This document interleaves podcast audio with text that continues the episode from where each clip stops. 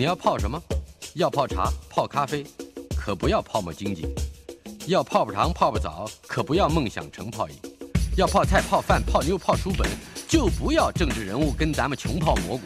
不管泡什么，张大春和你一起泡新闻。台北 FM 九八点一 News 九八九八新闻台，今天进行的单元，我们的老台北。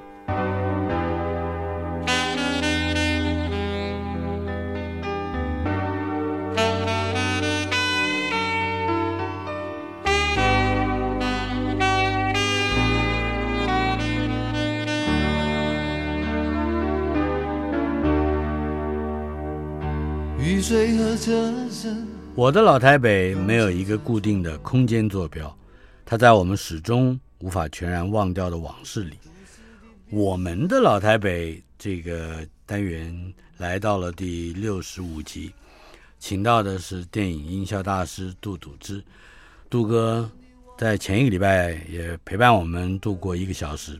今天我们接下来从他小时候的一个自诩说起。你自称过啊，我我知道你不止一次自称过你是好奇宝宝，是对什么事情只要是让你注意到了，你都会想要追根究底。这看起来是一种数学精神。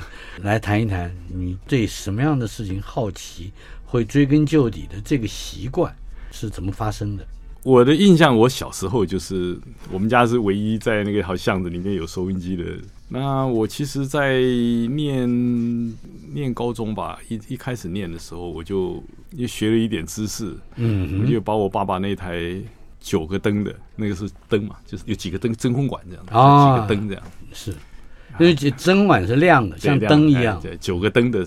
收音机算很高级，灯越多越高级。嗯，就是它，因为它电路越复杂，能做的事情越好。我们家是六个啊，我就九个灯，后来变成七个灯，五个灯，后来变成就是能响而已。嗯哎，对对对，然后我刚开始我爸也不知道我弄了什么这样子，他一直说声音越来越难听。那那怎么回事呢？啊，我就知道我可以省掉这个，它还是会有声音。嗯。我就知道，我拿掉那个，它还是会有声音。哦，所以你是在刻意的去去，做尝试，去尝试做实验。对对对对对，就这个很有意思的。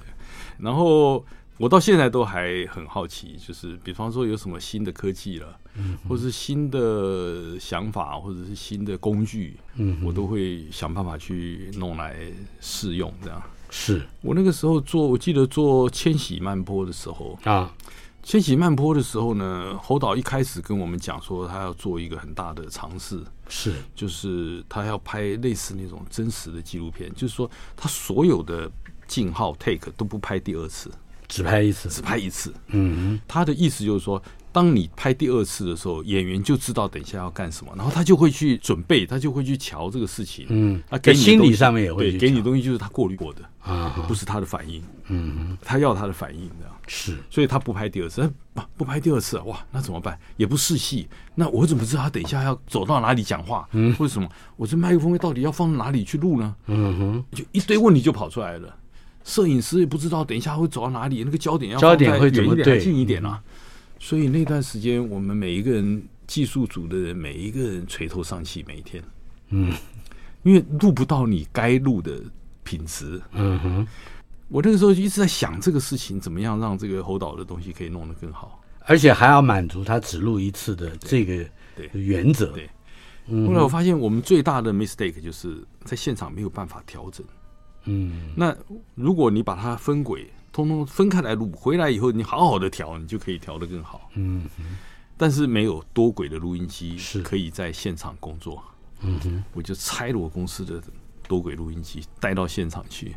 但是那个是录音室用的录音机，是它受不了外景的那种高湿、潮湿啊，或者是什么，有时候湿度太高，它就宕机，它就保护作用的保护机制启动，它就不工作这样。它不工作了，你就要拍第二次了？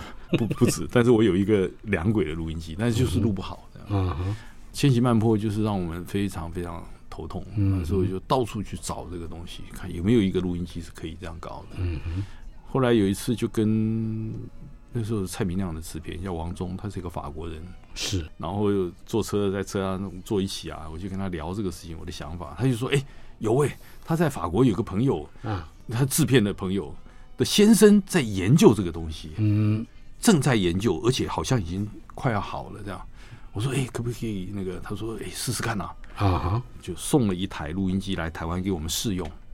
那个时候呢，侯导你也知道，在法国可是出名了。嗯哼，我又刚得高等技术奖在坎城，是，所以我们两个提出来，他们就很乐意，就送了一台来亚洲。我就拿到这个录音机的试用了一个礼拜以后，我就带这个录音机飞到日本去啊，因为那个时候侯导在日本拍《咖啡时光》，又是那个拍法，one take，那个时候没有到一一定一次，但是偷拍。哦，很多时候连演员都不太知道他这个是 是试戏还是不知道，嗯哼，就偷拍这样。有时候演员以为那讲完了，当然说哎、欸、好了好了，刚刚我们已经拍到了这样，嗯哼。但是一偷拍呢，就很多东西就是要藏起来。那以我们以前的设备就很大呀，然后又录不好这样，因为都是要当场要混音。是，我就带着录音机去了去了日本，就立刻交接就换，把整套设备就换掉，换、嗯、成新的这一代。嗯哼，这个牌子叫做阿童，这型号叫 Kenter 这样。嗯哼，然后我们用这个录音机录音录了两个月以后，那家公司打电话来了啊。以前没有那么方便的 email 啊或者什么，他直接电话，直接电话问我们用的怎么样。我们说啊有一些小毛病啊什么。哦，他说那个我们知道，我们已经都改好了。那还有呢？嗯，我们用的挺好的啊。他说录音机现在在哪里啊？哦，现在这个录音机拍完侯导的电影了。现在在拍王家卫的电影，大家很省啊。那个公司的老板啊，嗯哼，决定量产。哦，他那个时候还没有量产，他所以他本来是一个原型，是个 prototype。对对对对，他还不敢卖。听说侯导跟王家卫都跳进来了，也都用好，也都没问题啊。因为他这个东西卖一旦出问题，他都要帮人家解决。所以你和侯导加上王家卫。变成他们的试用 试试用库，唯一的试用，不是 不是很多，唯一的试用。嗯，哎，然后他就觉得可以量产。这个录音机后来在全世界大卖，嗯，变成是一个很重要的一个产品，这样。呃，也就是说是业界的标配了，标配了。对，嗯，我在他们公司的记录里面，我有一个录音机是 Series Number 零零零二，嗯哼，就二号。啊。那一号应该是他们自己，他们自己的。对，我倒很想知道，因为在《悲情城市》我们上个礼拜谈到过，嗯，在一九八九年嘛拍摄之后，侯孝贤好像买了一套一百八十万的价值，当时全套的录音设备来提供给你。这这件事情可以给我们解释，这是一个非常有情怀、非常非常有义气的事情。的确是，这是我这一生最大的转变。嗯，怎么说？这个转变不只是我的工作工具，包括我的我对人的那种那种态度。嗯，也是受侯导的那个感染的。是，因为背景城市你也知道，我们就是用很简陋的设备，连个像样的泵杆都没有，我是拿晒衣架改装的。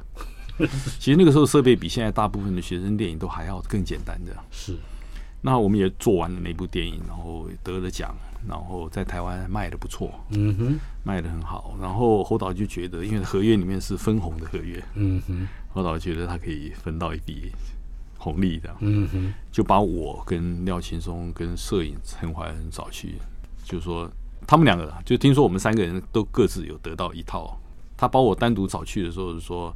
他的说法就是说，我们电影已经在国际上被关注了，一个阶段了。对，我们不能再用这种传统的土法炼钢的方式，不能再搞下去了。他说：“你开一套你心目中最理想的设备啊，我录音设备，录音设备，我我有分红，我送你一套这个这个设备。那条件就是说，你要再训练更多新的录音师啊，跟帮没有钱的人做生意。”是。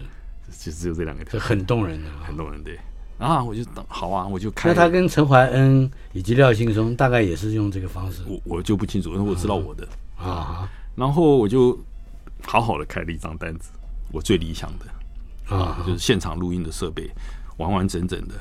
然后我还有一台很好的录音机，可以后来会转录回来的，反正就一整套让我可以工作的。那个时候我还在中影上班。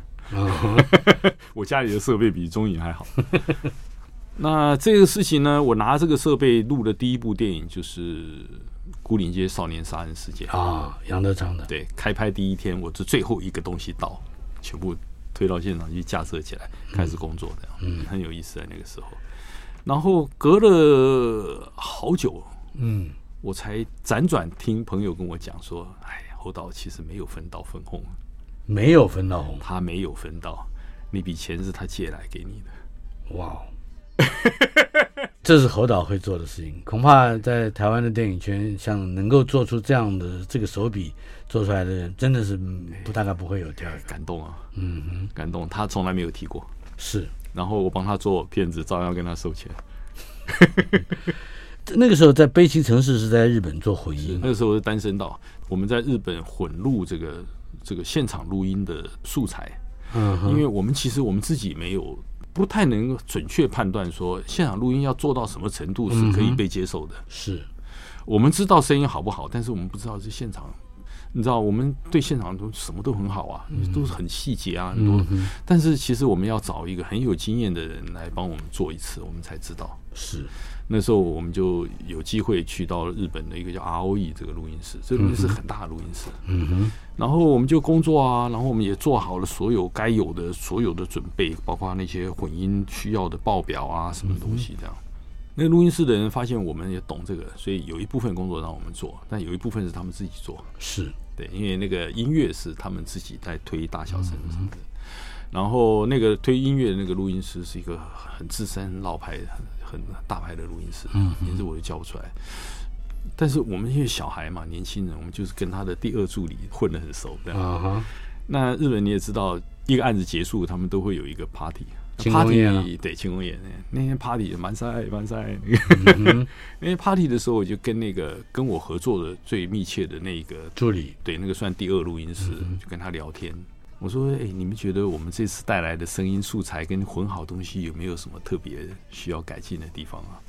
我说：“这是我们第一次做这个事情，嗯，第一次做现场录音，第一次做是哈。”他们不相信，他们以为我们是一组很有经验的人。那我就知道哦，那就没有问题了。啊哈，对。但是到了一九九二年，也就是我们最近还正在对大家沸沸扬扬在看的《少年安安》呐，是吧？这部《少年安》。应该是第一次采用杜比立体音质，没错没错。我们做完悲情，然后后来很多片子都在日本做声音，因为我们跟另外一个叫尼卡斯那个 studio 就很熟，然后我们很多电影在里面，包括《西梦人生》啊什么的，但是都是做单声道，因为以前做立体声 Dolby Stereo 对我们来说是太遥远了，嗯哼，啊，花费我们也花不起，这样，因为那个录音室就是很贵，但是中间呢，就一直有听他们讲。就是日本那个录音师一直会告诉我们，哎，现在这个立体声啊，什么什么这样。嗯哼。以前资讯不像现在好像的网络那么发达嘛，那我们就想找到一个，找到哪一个就是少年安啊。那个时候，因为张华坤，我就很佩服他，我很感谢他。他是制片，他是制片。哎，这些是要钱的。嗯哼。他张罗这些钱让我们去花，哎。嗯哼。对，那个得要他对这个东西有兴趣啊，他愿意投资这个事情啊。嗯哼。他弄成了。一笔经费，让我们带着收音去到日本做这个混音，混音做这个做这个系统。所以它好，我们说它贵，或者说它艰难，或者说它技术的先进，究竟是为什么？就是在当时何以故？就是它会贵成那个样子，你知道吗？以前我们在录音室混音混到的那个听到的声音啊，不完全等于在电影院听到的声音，是因为播放的问题。啊，这中间有很多技术的环节，会让这个品质一直下降。嗯，到放映的话就更糟，就放映更糟。所以真正在电影院听到的东西，大概是我们当初混音的。我们才说打百分比的话，大概可能就是差不多一半左右。嗯，啊，就是声音都不好。是，所以我早期我在讲究这些东西的时候啊，身边人都说，你那么讲究这些东西干什么？电影院又听不到。嗯哼，坚持这个东西，弄得大家也没办法没觉睡这样。是我还是很坚持，我觉得这个事情是我们得要做出来的，总有一个地方可以听得到。嗯，说到这个，我们就先停下来说到现在回顾老台北的另外一件事，就是少年安了。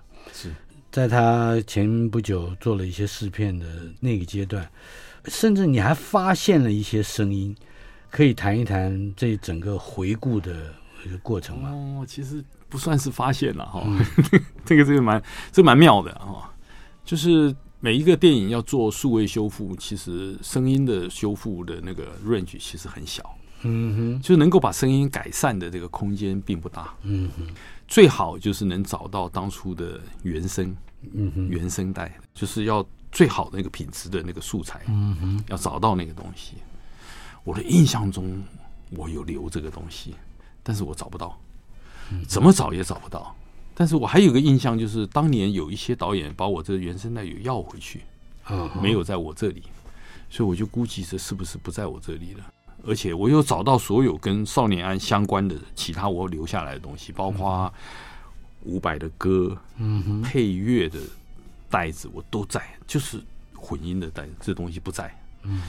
然后就放弃了，就找很久，那一箱袋子找了三四遍了，全公司的人都帮我找，就找不到啊。嗯，找不到以后呢，他们也就做成了拷贝，做成了 DCP，新的数位修复也就完成了。嗯，看片子总觉得，哎呀，真是。那那那个时候的声音，你听起来是什么感觉？就是、就是、就隔了一层蒙蒙的，然后立体感也不够，声音的那个动态不够的，嗯，就觉得，哎，这东西就是可惜了。后来不知道哪一天是什么事情，我就问他们是不是我有给你们还给你们，但他们不认识这个袋子，这个袋子不知道长什么样，因为大家都不知道这是什么。我说这样哈，我去找一卷少年安的音乐，我记得音乐我有留着，同样的包装，嗯，啊，我照一张相给你看，然后你就拿这个，就是这个样子。跟谁讲？就跟城市，就是坤哥公司的人哦，好，他原来公司对，可能他儿子啊，嗯，好像是他儿子，我就说我想准备照一张相给你看，这样。那我就再去把那箱翻出来啊！嗯哼，正要翻的时候，箱子打开，最上面一卷拿出来，打开就是这部电影的原声带，就在你身边，就在你手上，就在那个箱子的最上面一卷袋子。嗯，是是是是，坤哥保佑，是就这样子被我找到。我心想，不可能吧？我找了这么多次了，嗯哼，我就怕这东西出问题，所以我到我要把这个袋子放进录音机之前。我还先放一卷别的袋子进去，因为我怕这录音机万一不脚带啦什么的，我怕这样。你就放了一卷，确定没问题，把这卷放进去。那是卡带吗？一种叫 DAT 哦，比卡带还要容易缴带的一种袋子，小小的，对，有点像录影带那样，是卷进去的。如果一卷一卷，声音就没了，是数位的，所以卷坏了就就什么声音都没有。哇，所以后来我们你又重新做了一遍，没错。然后当我找到这个 DCP 都做完了，电影都。算完成了。嗯，当我找到这个声音以后，我再重新做了一个声音给他们，叫做你们再重新做这个拷贝，这是一个好东西的。嗯哼，哇，他们重新做，哇，这是电影真的不一样，怎么会变成？嗯，对了，我们想要现在各种手段哈，去修复一部老的 film，呃，用各种数位的技术。它能够为我们带来的观赏上面的乐趣，我想你可以做最充分的解释了。嗯，这件事情是这样子哦。当年我们看这部电影的时候，其实不是看到创作者真正百分之百要给观众的。我们因为层层的损失啊，在当年看到的东西其实没有那么好。嗯，但是我们心里知道他应该要什么，应该是什么，只有做的人才知道。啊，因为做的人看过最好的，看的人他不知道最好是什么，他只看到现在的。他知道哦，这个很好看呐、啊，但他不知道还可以更好看。是，这是当年是这样子，所以我们创作者心里总有一个遗憾的。嗯嗯。但是这一次这个数位修复，其实就是回到当年创作的人最想要给观众看的那个状态。对于后来才看到的人而言，或者说先前看到但是没看到那一层的人来说，是大的一个 big eye opener。我我自己看这一次那个呃少年安也是，就是有很多细节，呃，忽然清楚了。对，这个很特别。对，尤其是就然后才发觉我原来没看懂故事。而且少年安还有一个很特别的地方，就是它配乐是伍佰啊，还有林强啊。是，所以其实是后来这二十年里面，这些年轻人想要这些摇滚乐。喜欢看电影必看的圣经啊，就是《少年安》这部电影。嗯哼，但是但是他们看的都是一个烂东西，也不能说烂东西，就是 VCD，嗯，配备不，quality 不好，声音一塌糊涂，然后黑黑的，这样他们都看得很高兴。是 啊，那这次这个数位修复，整个把它打开了。嗯，哇，那个品质真的好到不行。而且既然有了这么样好的对比的例子，我相信这个数位修复。在日后仍然会让很多人呃，会会更多的人投入。其实是可以让一个电影生命继续延续，然后可以在一个好的状态下被后来的人看到。是，这次少年安的数位修复是蛮值得大家去了解。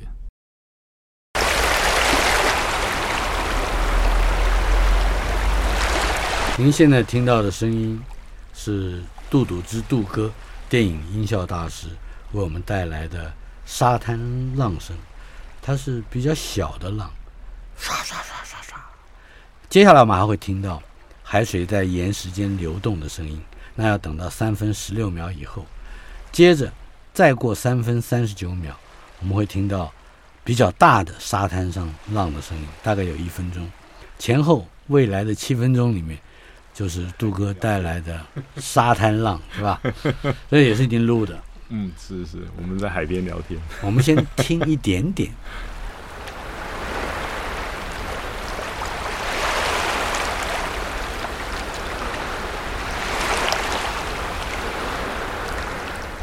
下午这个时间不能听太多，要配着讲话，不然很容易睡着啊。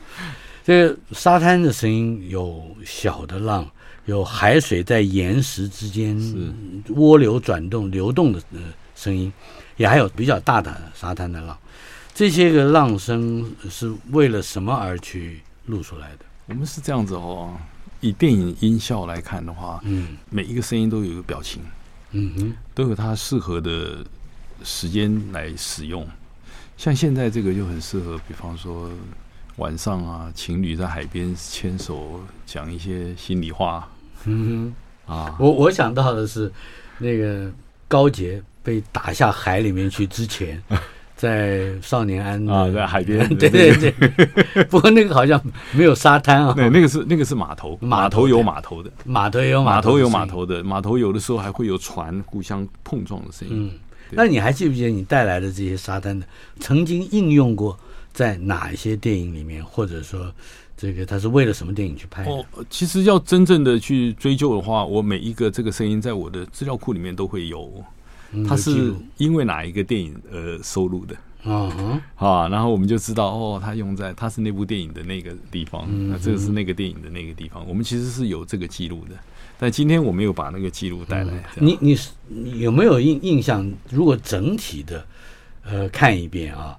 大概你总共录了多少声音？就多少时间的声音？哇，算不出来。早期刚 我的编号用 CD，嗯哼，做编号。为什么叫 CD 啊？因为早期呢，啊，因为你也知道电脑的，我们刚开始用电脑剪接或者是用这些声音的时候，memory 是非常贵的一件事情。嗯，我刚开始用电脑剪接的时候，一 G 的容量要花大概一万块台币。哇哦。一 G 的硬碟，嗯，一 G 的硬碟大概一万块台币才能买到。嗯哼，你你知道现在多少吗？哈，所以那个时候没有办法把大量的东西存在硬碟里。是，但是那个时候的 CD 片很便宜啊哈，所以我们那个时候都坐在 CD 片上面。然后呢，我就从 CD 零零一、零零二开始。那很多 CD 啊，我就不能用一片一片放，我就买了一个转盘那种，像点歌那个，那个一片呢，大概是可以放二十片。那我就二十片放在里面，嗯、我想已经够了，二十片很多了。嗯哼，呃，很快二十片就放满了，嗯、我就换了一台四十片的。嗯哼，四十片也很快也放满了，那就买两台四十片的，就八十片这样子。哇，要哪一个我就点，然后他就转过来，声音就放出来给我这样。嗯、那是早期。后来到八十片的两片以后，那个硬碟的价钱就慢慢降降下来了。那我就把所有的东西呢，metadata 的那些连接都做好，我们就开始做这一件事情。这个现在的编号，我这个上面看到已经这个上面有五百九十二，但是不止了。嗯，哦，但是每一个呢，就不是以前像 CD 最多只能有九十九个 ID 哦，现在因为一个编号就可以几百。是像这个一八零这个，我看到编号已经到五五六了。对，一八零是一个对，五五六了。一八零是一个电影这样，然后已经到五五六了，到七零二了。所以呢，我们现在的容量啊，我有一天整理的时候不小心看到，因为要把它算出来要花很多时间，因为大概有将近二十万笔资料。哇！所以光海浪大概有五百个以上，五百个什么呢？比方说沙滩，嗯哼，砾石滩。啊哈！台东的海岸都是砾砾石小石头，小石头、贝壳啊，然后远一点、近一点，满潮、退潮，嗯，潮水大或者是小，是远的、近的各种表情，嗯哼，各种表情适合用在不同的情景。所以你在拍的时候也都要去辨认，甚至可能还要创造出是。你对于这些声音它具备的意义。是我们我们在寻找声音，比方说哦，周杰伦谈恋爱在海边走路，嗯哼，那一天的海浪哗哗，你知道吗？那个不像谈恋爱的 气氛嘛，那你就得要把那个声音换掉，换成这一个。你干脆自己去配都可以，你变成拟音师了。但是我们要回到另外一个我非常关心的话题，我怕这个时间不够，一定要赶快讲。你的生平的第一个获奖之作，呃，获得的是亚太影展的最佳音响，那是非常当时是非常壮观的一个大奖。而这部电影叫《小逃犯》，是导演是张佩非常了不起的张佩诚导演。谈一谈你跟他的关系。哦，啊，我有一段时间靠剪接做很多事情，嗯，我很会剪这个东西。之前上一集我也讲过，我很懂这个和差这算法这样，所以我很会剪这些东西。然后啊，张佩诚导演的很多东西，很多电影呢，最后有对白以后，是我帮他一起修片啊，嗯，做最后修剪这样。那我就跟他很熟。那我就看着他的小逃犯，那个时候要进来配音了。嗯，早期的配音呢，就是你知道吧，就是很多音乐啊，或者是音效啊，就是做的，嗯，就是配出来的。是，但是我总觉得这个东西做的不好。然后我就自己自告奋勇去找找导演，我说导演，这部电影呢，我觉得很精彩，故事剧情非常精彩。你先看了毛片？看了啊。我说我们可不可以不要配乐？不要配乐？对。哎，早期的电影没有没有音乐的，是一定要，一定有音乐的，一定要配乐。说是可以吗？我就跟他解释说可以的。为什么？你看这场戏很紧张，然后我可以用什么东西来当音乐的感觉？那场戏怎么样？我可以用什么？我整个给他说了一遍。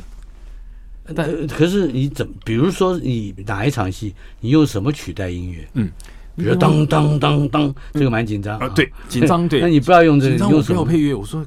隔壁那个姐姐在房间里面听音乐啊，听热门音乐啊，那个音乐会传过来啊，你知道吗？那到早上呢，嗯、这个逃犯也大家都很 peace 啦，嗯，然后这时候什么音乐呢？哦，收乐色啊，少女的祈祷远远的开过来啊，嗯哼，哦，也就是说，你把那个记录式的音响对。放过来作为环境的，它有大部分时间是可以用环境声音来做的。哎，这部片子也很特别，因为很多朋友记不得，我也认为它应该是我们的老台北重要记忆或共同记忆的一部分。它是一部很少见的，把整个故事，它就是一个晚上发生的事情，也跟一个逃犯有关。谈一谈这个故事。我跟他解释了这个可以不要音乐以后，嗯、他也很大胆，你可以试试看呐、啊。嗯，好像可以啊。我就说，那我要重剪。啊，因为这个剪接要跟着音效的节奏剪，是好，那我就他说剪啊，因为我都是帮他剪东西的人了，嗯啊，我就重剪，重剪以后我问他说那个场景还在不在？他说在，我们租的时间还没到，还租在那里。我说我还去那边录声音，嗯，我要录里面所有的门，因为他那个门有很多表情的。有的时候是轻轻开，有的时候是咣撞，有逃犯在里面，哐哐哐在里面窜嘛，嗯，然后又各种表情，我就去录了所有的门这样，然后回来一个一个抠上去。啊，哦，很有意思啊。那时候做这个事情的时候，我自己就做的很兴奋，又可以飙音乐，导演又支持，嗯嗯，啊，然后那个时候做完了，然后他就去参加亚太影展。我也没去，然后对，对，对，你你没有想到你会得奖，没想到，没想到，只知道这个电影很好的，嗯哼，哎，然后完成了一个自己很满意的，我经历一段很舒服的那个创作的过程。是，但是这个故事，我我想很多朋友非常有精彩，精彩，很好奇，精彩。李天柱，对，然后杨惠珊。是，陈秀英演姐姐，杨慧珊演妈妈，李天柱演逃犯。嗯哼，里面还有两个小的，好像有一个是他儿子。嗯，三个主要的大演员，我记得都是当时当红的电视明星。他是一个电视红星组合起来，看能不能勇闯大荧幕的一个尝试。这个很厉害的是，一个逃犯逃到他们家，这一个晚上不只是闹得家里面。惊慌失措，还把每一个人私底下的小问题都暴露出来，都哎都弄出来，而且还得到了得到了慰藉。哇，这个是这个是太厉害了。哎，就一个晚上，故事之紧凑啊，真的是叹为观止。后来我很少看到这样子格局的电影。这部片子好像也因为一个非常紧凑的节奏而成为当年的一个话题电影，而且还有一点。在当时，也就是这部片子拍摄之前，其实有两个类似的文本，一个在中国广播公司广播剧团播出的《逃犯的故事》，一个是漫画家刘兴钦画的《丁老师》里面一个逃犯的故事，也就是其实是可以被同情的逃犯，或者带着很恐怖身份的逃犯，闯入了一个正常人家的生活，或者是一个正常的社区的一个学校的啊什么这种。我觉得是是在当时在台湾，好像对于逃犯这个题材，会应应该发展出一种主题性的关切。好，接下来我们来说说你跟张佩成导演的之间。好像小逃犯之后，他还有拍了一一两部电影，以后就就没有再听到他的声音了。嗯哼，那我就很怀念这个人。然后有的时候会想要去了解啊，或者去找他，嗯，什么这样但，是一直没有办没有机会。然后再来就是最近有听到电影中心的年度电影修复计划里面啊，也有。小逃犯啊，我要哇，终于可以再拿出来跟大家见面，这么精彩的一个当年。这有十有几年了，三十几哦，快四十年，快四十年，二十七，我今年哎，四十年，四十年嘛，对，不只是本土的，比如新浪潮的导演，像刚才我们提到的侯孝贤啦、徐晓明啊，包括这杨德昌什么的，你还跟香港的导演和马来西亚的导演也有合作。我我觉得华语片的导演大概都不会放过你。彭浩翔，你跟他合作过《志明与春娇》，《志明志明春娇》一系列。彭浩翔，我跟他也认识，他是个非常诡异的人，对对对，他对非常多奇特的事物，也包括性和暴力，都有不能自拔的着迷。厉害，厉害！你谈谈你跟他的合作。哦，他是厉害，他是这样哈，他是应该是那种智商一百八那种人，嗯，就是他同时都处理好几件事情的啊。他有一次到我公司来说：“杜哥，你等一下，你等一下，你的电脑有电脑有有有。”他去处理一些事情，处理什么呢？原来他是一个游戏里面的领头。嗯哼，他说他坐坐飞机这段时间发生了好多事情，他得要赶快去跟他的部下讲这个仗要怎么打这样。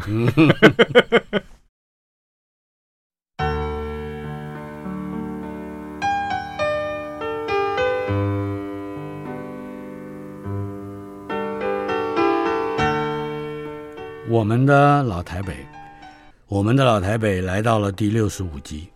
今天访问的来宾是杜笃之电影音效大师。方才我们还没说完呢，除了跟侯孝贤、杨德昌，还有老导演，包括张佩诚，这数不清了。嗯、可是你也跟香港导演，像彭浩翔也合作。彭浩翔，嗯，也多年没到台湾来了。古灵精怪一个人，对，谈谈你们你们合作的就是《志明与春娇》啊、呃，我是从《志明春娇》开始，嗯，跟他认识，嗯、跟他合作这样。他好像并不喜欢配音，是喜欢现场，极不喜欢配音。谈谈这个对，然后《志明春娇》是一个很特别的电影，就是整部电影呢，就是香港那时候那时候禁烟嘛，嗯，所以室内不准抽烟，是，所以整个故事的发想就是大家围着那个烟筒。七嘴八舌聊天这样，嗯哼，所以就发展出一些爱情故事啊，发展出一些感情啊这些东西。嗯哼，但是这个拍摄非常难，是因为七嘴八舌围着一个烟筒。嗯哼，然后他的拍的方法是没有固定的台词，嗯，只是告诉你现在是是个什么事情。是，那大家就你讲一句，他讲一句，这个人讲完不知道等一下谁会冒一句出来这样子。那这个事情在他的认知上。是很难执行的。嗯，因为录的不好，就是后来要配音，他极不喜欢配音。他跟我反映很多次，他说他很不喜欢听到配音的声音这样，所以他说要找我们，因为他看了很多我们过去做的电影。他觉得我们可以帮他把这个事情做好，嗯，我也觉得我可以帮你把这个事情做好，所以我们就很那个时候你的公司声色盒子已经成立，已经已经成立了，对。然后我们就派了一组录音师去香港去帮他把这些声音收回来，收回来以后，我在后置把声音都弄整理好。嗯，全片好像只有一个镜头还是两个镜头需要他重新配音。嗯，那我还告诉他这个配音要怎么执行的。啊，整片就很顺利就完成，他还很满意的。嗯，对。后来我们就做他整个《志明春娇》系列，跟就他后来的电影都是我们在帮他接手处理这些东西。节目从上个礼拜开始，我就一直想要找一个时间，找一个缝隙，来好好的说说你的丰功伟业。我是从奖项开始，在我面前的 list 上面啊，杜笃之。第五十四届坎城国际电影节技术大奖，二零零一年《千禧曼波》，你那边几点？香港电影金像奖最佳音响效果是二零一五年的《太平轮》和二零二二年的入围梅艳芳。金马奖包括最佳录音，最佳录音是一九八五年《超级市民》，一九九二年《少年安娜》，一九九三年《戏梦人生》，一九九五年《好男好女》。至于金马奖的最佳音效奖，刚才的是录音奖，音效奖是二零一一年的《千禧曼波》，二零零六年的《松鼠自杀事件》，二零零七年的《最遥远的距离》，二零一零年的《Manga》，二零一一年的《赛德克巴莱》，二零一三年的《失魂》，二零一五年的《刺客聂隐娘》，二零一七年的《报告老师怪怪怪怪物》，还有台北电影奖。二零一三年的南方小羊牧场，二零一九年的幸福城市，二零二二年的永晴还是入围。亚太影展的最佳音效奖包括刚才提到的，一九八四年的小逃犯，二零一零年的轨道，还有亚太影展二零一零年的特别贡献奖，以及中国珠海电影节的最佳录音，一九九四年的戏梦人生。回顾这些。即使包括没有得奖的作品，我想让你说几个故事。最艰难的，嗯，去找到那个因因缘，就是找不到，可是却不能不找到，或者不能不做出来。你觉得在你印象之中最艰难的经验是什么？因为很多人都会问我这个东西，但是我其实找不到很好的答案，这样。嗯。但是呢，其实每一部片都是艰难的，它有不同的难度。不同的角度来看它的艰难，比方说有的片子是这样，它的资源丰厚，嗯哼，就是钱多，钱多，嗯啊，但是他没时间，嗯，很艰难。有的片子时间多的是，呵 呵没钱，嗯，也很难。所以就要看这个当下是什么东西造成你的困扰，嗯，但是基本上做这个工作，每天基本上都在处理这些。不好做的事情啊，或者是你就算你做的很顺利，你也要找一些麻烦帮自己。为什么呢？就是我就是怕到的电影院呢，你才发现哎，这个没弄好。嗯哼，哎呀，都已经到电影院了。有过这样吗？有有过一次啊，回来重弄。哦，讲一讲这个故事。我们做赛德克巴莱啊，因为那个很多特效。嗯。我们做做做做做到后来完成了，嗯，完成了，我们的声音就交了，他特效还没完成，啊，特效还在做，导致我们在电影院看片的时候，哎，怎么这个有特效没声音呢？比方说那个枪战啊、弹着点是后来又加了好几个，那就在镜头前面。没声音，在镜头前面放呲花，可是没有声音，是，是没有啊，那就好啊，那赶快回来做，我可以回来看我的画面没有，我的声音当然也没有，然后再把新的画面放进来，我们重做，重做再。整个 DCP 重做的，嗯，这事情发生好几次啊，不只是赛德克巴莱，这个简直是噩梦级的了。我还做过一次叫做，反正是一个鬼片，嗯哼。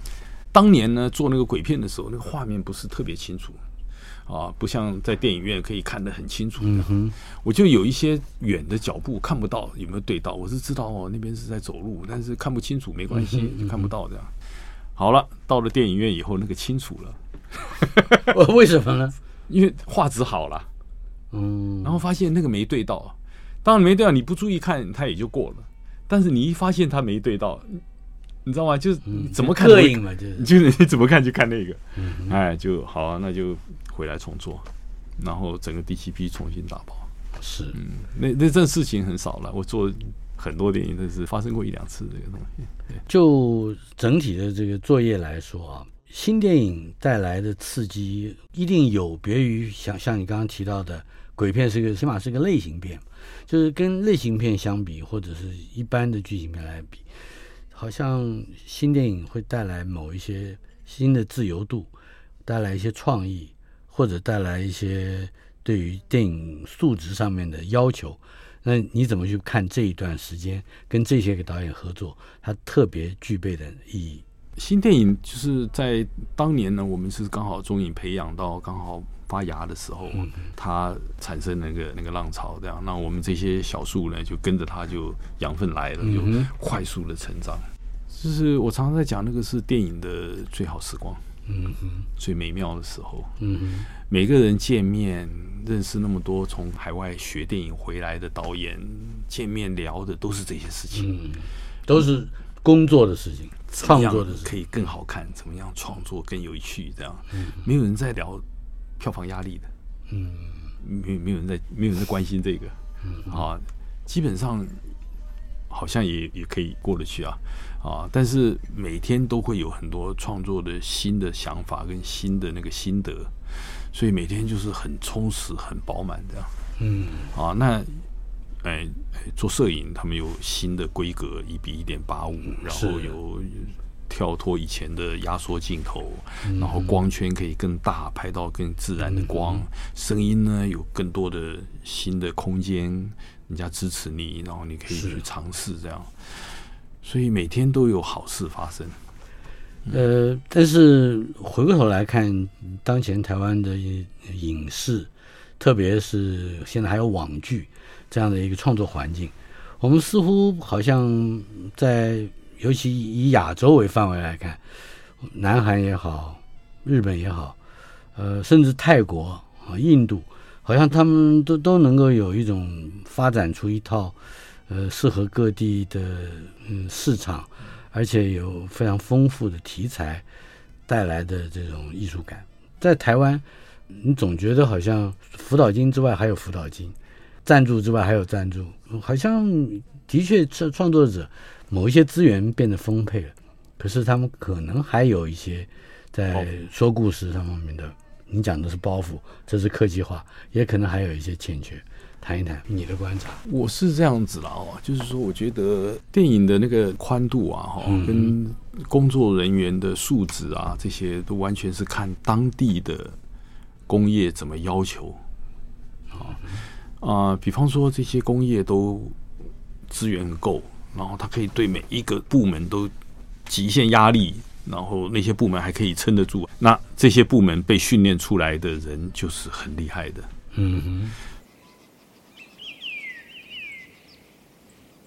如果极限压力以后，这个人就跑了；极限压力，那个人就跑了，最后就妥协，然后这个地区的电影呢，就会是，你知道吧？就是你剩下的就是承受不了多少压力的人，嗯、这个不好。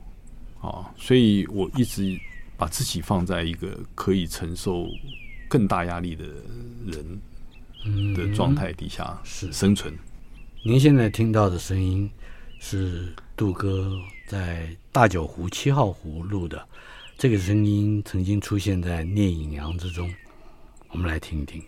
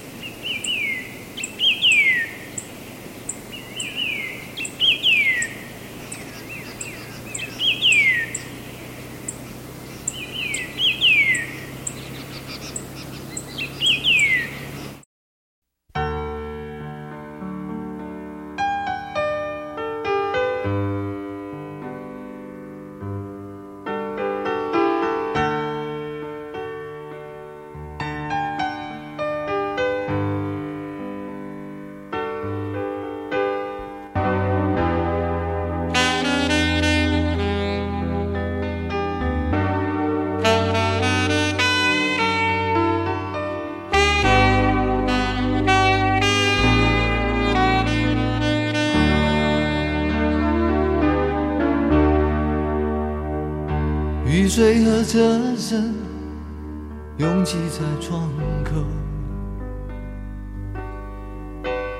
我在都市的边缘停留。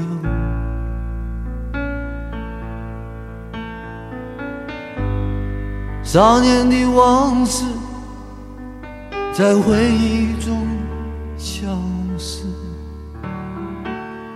三十岁，我的职业是自由。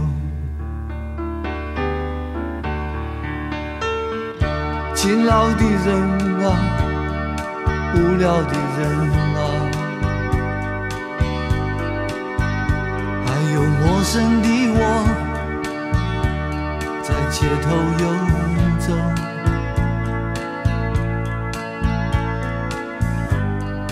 白色的墙柱，玻璃的黑幕，唱着改变社会的任务，告诉我。